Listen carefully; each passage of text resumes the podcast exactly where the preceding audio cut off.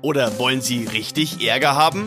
Über diese vermeintliche Drohung von Joachim Wohlbergs an Ex-Stadtbauchef Joachim Becker wurde am Donnerstag heftig diskutiert. Und dann war da ja noch die Aufregung um einen Leserbrief des pensionierten Vizepräsidenten des Regensburger Landgerichts, Werner Ebner. Man kann es durchaus verbale Schlammschlacht nennen, was sich da im Sitzungssaal 104 in dieser Woche abgespielt hat.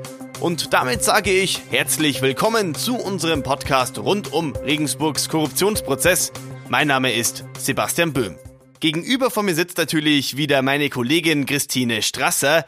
Sie begleitet den Prozess für uns hautnah. Hallo, Christine. Hallo. Starten wir mal mit der Aufregung um die Worte von Werner Ebner. Christine, was ist passiert? Der Landgerichtsvizepräsident AD hat sich mit einer Meinungsäußerung zu Wort gemeldet. Er hat auch uns einen umfassenden Leserbrief dazu geschickt.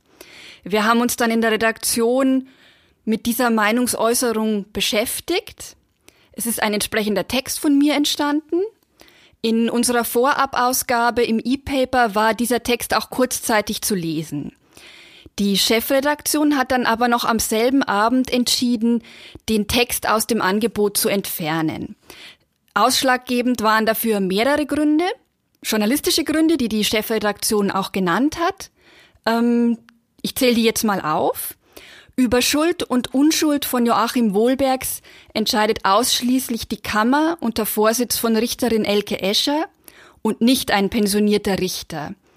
Außerdem kann man noch sagen, Ebners Äußerungen hätten als klare Vorverurteilung des suspendierten OB und des Menschen gewertet werden können.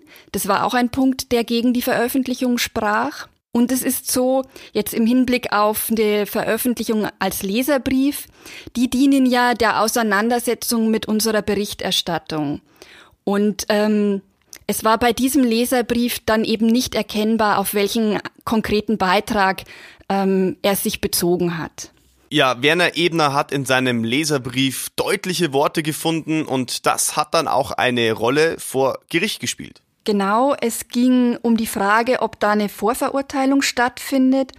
Und es ist ja so, dass Herr Ebner sich sehr dezidiert dazu äußert, dass er Zweifel an der Eignung von Joachim Wohlbergs als Oberbürgermeister hat. Er betont jenseits von einer strafrechtlichen Beurteilung, aber das, ähm, wir werden ja noch drauf kommen, ähm, wurde jetzt auch im Prozess äh, durchaus auch anders ähm, gesehen. Wer das sicher anders gesehen hat, waren die Verteidiger. Wie reagierten denn die Verteidiger und wie reagierte vor allem Joachim Wohlbergs darauf? Also vor allem hat hier Verteidiger Peter Witting das Reden übernommen. Er hat Ebner massiv für diese Meinungsäußerung kritisiert. Er hat darin klar eine Vorverurteilung seines Mandanten gesehen. Am Ende kam es dann auch, äh, was für Schritte er jetzt ähm, unternimmt. Er habe beim bayerischen Justizministerium eine Beschwerde gegen Ebner eingereicht, hat er dann ähm, mitgeteilt. Und auch Richterin Elke Escher fand ungewöhnlich deutliche Worte. Ja, sie sprach von einem Unding. Ähm, sie legte auch Wert darauf, dass sie sich im, für die gesamte Kammer äußere und für die, äh, sich die gesamte Kammer von dem Beitrag distanziere. Er sei hochproblematisch und mache sie fassungslos. Sie hat auch darauf verwiesen, dass der ähm, hohe Bekanntheitsgrad des ehemaligen Landgerichtsvizepräsidenten eben die Gefahr berge, ähm, eine besonders gewichtige Vorverurteilung zu sein. Sie sagte dann aber auch, das Gericht wird unbeeinflusst ein Urteil finden, egal was jemand schreibt. Und um das Stimmungsbild noch abzurunden, hat sich auch die Staatsanwaltschaft dazu geäußert? Ja, ganz kurz noch hat Oberstaatsanwalt Jürgen Kastenmeier dann angefügt, dass die Staatsanwaltschaft das ähm, grundsätzlich genauso sehe ähm, und ähm, dass die Kammer hier entscheide und sonst niemand. Liebe Hörer, für Sie jetzt der Hinweis, alle Informationen und Entwicklungen rund um den Prozess finden Sie natürlich auf mittelbayerische.de In unserem Newsblog können Sie zudem alles, was im Sitzungssaal geschieht, noch einmal nachlesen. So, und jetzt kommen wir zu Joachim Becker. Der ehemalige Stadtbauchef saß am Donnerstag im Zeugenstand. Seine Aussage wurde mit Spannung erwartet. Christine, klär uns bitte auf, was hat er gesagt? Also das Oberthema war Glaubwürdigkeit. Es ging um die Frage, wie, die, wie eine Stellenbesetzung bei der Stadtbau GmbH ablief. Die Stadtbau ist eine hundertprozentige Tochter der Stadt und der Oberbürgermeister ist qua Amt Aufsichtsratsvorsitzender. Das mal zum Hintergrund vorweg. Und es ging also darum, den Posten des technischen Leiters zu besetzen. Becker hat vor Gericht angegeben, dass Wohlbergs Druck auf ihn ausgeübt habe.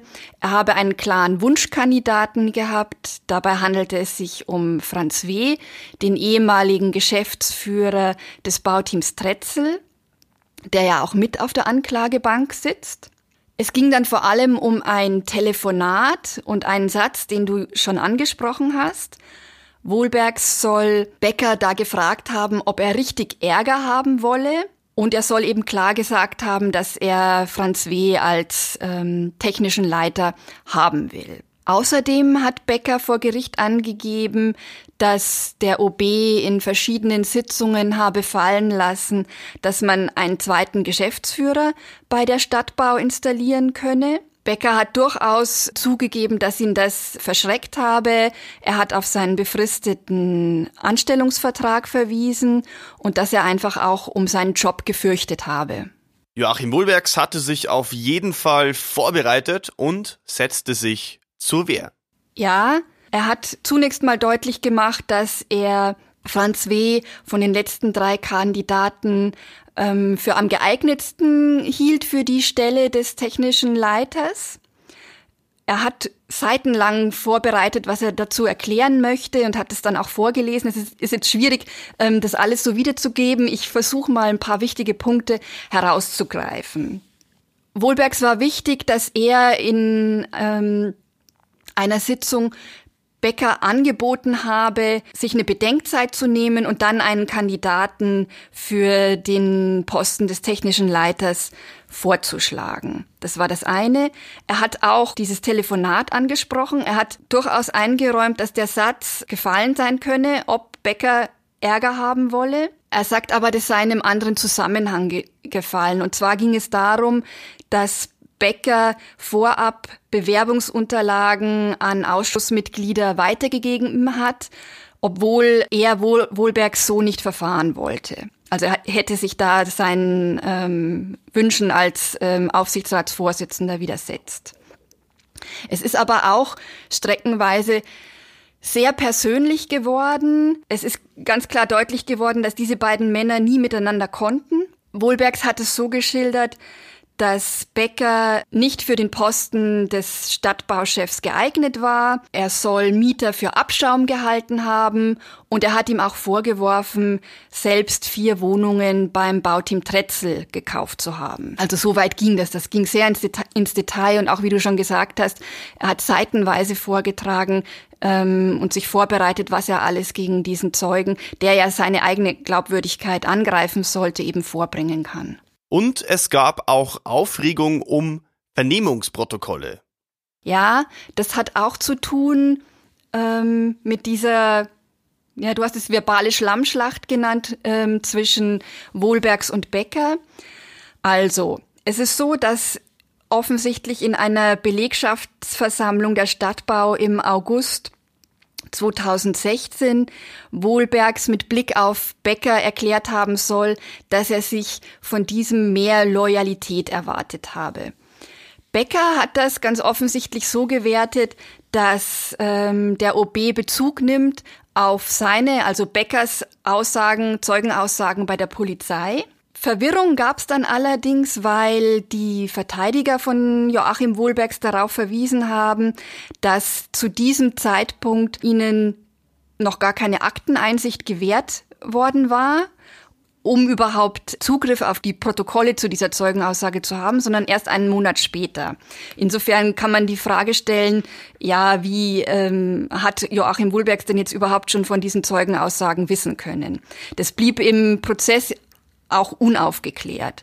Ähm, es blieb auch unaufgeklärt, Joachim Wohlbergs hat angedeutet, dass das als ähm, im Haftbefehl gegen ihn ähm, als Grund für Verdunkelungsgefahr nachgeschoben worden sei. Ähm, dazu ist auch nichts weiter erläutert worden im Prozess. Aber diesen Vorwurf hat Joachim Wohlbergs erhoben. Und was wir hier natürlich nicht unerwähnt lassen wollen, Norbert Hartl hat sich zum ersten Mal vor Gericht geäußert. Ja, er hat, ähm, um das zusammenzufassen, er hat die Darstellung von Joachim Wohlbergs gestützt in Bezug auf die beschließende Ausschusssitzung. Er sagt, da sei kein Druck von Wohlbergs auf Becker ausgeübt worden und er hat eben auch diese Angabe bestätigt, dass dem Stadtbaugeschäftsführer eine Bedenkzeit angeboten wurde, um einen Vorschlag für den Posten des technischen Leiters zu machen. Christine, wie geht es in den nächsten Wochen weiter im Sitzungssaal 104? Nächste Woche ist erstmal kein Verhandlungstermin angesetzt. Es soll weitergehen am 20. März. Dann ist ein Zeuge geladen, das ist der CSU-Stadtrat und ähm, Stadtbauaufsichtsrat Erich Tahedel.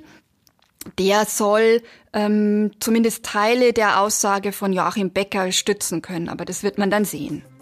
Danke dir für deine Einschätzungen, Christine. Wir machen in der nächsten Woche also Pause und melden uns wieder in zwei Wochen mit einer neuen Episode unseres Podcasts Sitzungssaal 104.